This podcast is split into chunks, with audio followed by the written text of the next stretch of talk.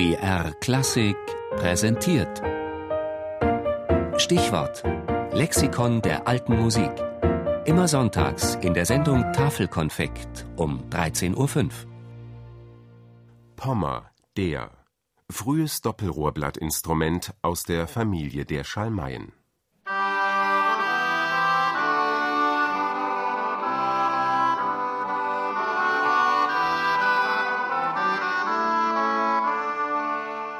Ein Pommer ist aus Holz gebaut, gedrechselt. Sie haben eine konische Bohrung, also am oberen Ende sehr eng und am unteren Ende sehr weit in einen großen Schalltrichter auslaufend. So beschreibt Dr. Frank Bär, Leiter der Musikinstrumentensammlung am Germanischen Nationalmuseum in Nürnberg, den Pommer. Bei den Pommern handelt es sich um Schalmei-Instrumente in mittlerer und tiefer Lage.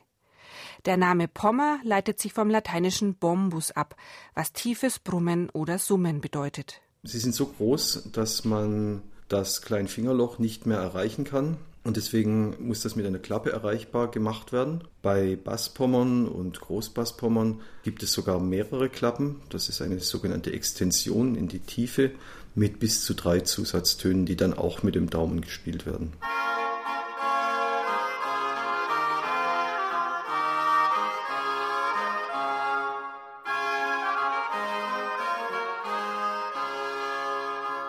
Der tiefste Pommer ist der drei Meter lange Großpommer, dessen Handhabung sehr unbequem war. Spätestens seit Beginn des 18. Jahrhunderts galt die Meinung Johann Mattessons, die Bombardi sind jetzt nicht mehr in Mode.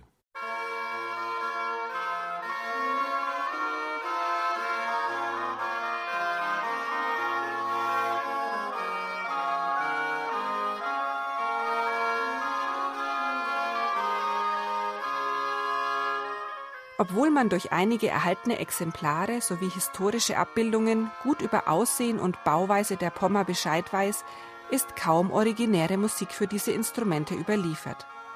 Einen Grund dafür vermutet Frank Bär in der damaligen Musizierpraxis.